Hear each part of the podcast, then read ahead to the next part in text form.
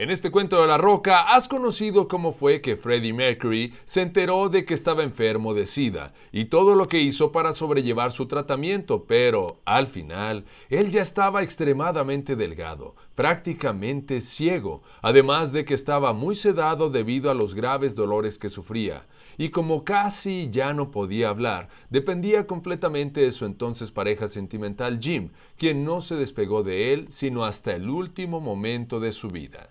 La madrugada del domingo 24 de noviembre, después de una noche muy difícil, su doctor decidió ponerle una inyección de morfina, asegurando que no aguantaría ni dos días más. Elton John fue una de las últimas personas que lo vio con vida, pero, debido a la inyección que le habían puesto, Freddy ya no se dio cuenta de que su amigo lo había ido a visitar.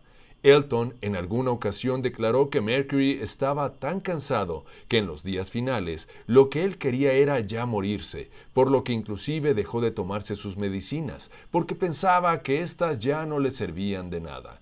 Y es increíble cómo puede ser posible que un ser que con su voz conmovió a multitudes, debido al deterioro físico ocasionado por su enfermedad, las últimas palabras que Freddie Mercury pronunció fueron pipí, pipí ya que en ese momento él tenía la necesidad de ir al baño y, como estaba demasiado débil, ya no era capaz de hacerlo solo.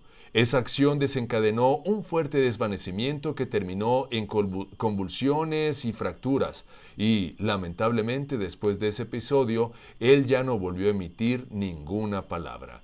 Freddie Mercury murió de una bronconeumonía complicada por el SIDA el 24 de noviembre de 1991. Y así es como concluye este cuento de la roca. Y no olvides que aún tenemos muchas historias de la música por compartir. Pero eso será hasta la siguiente emisión.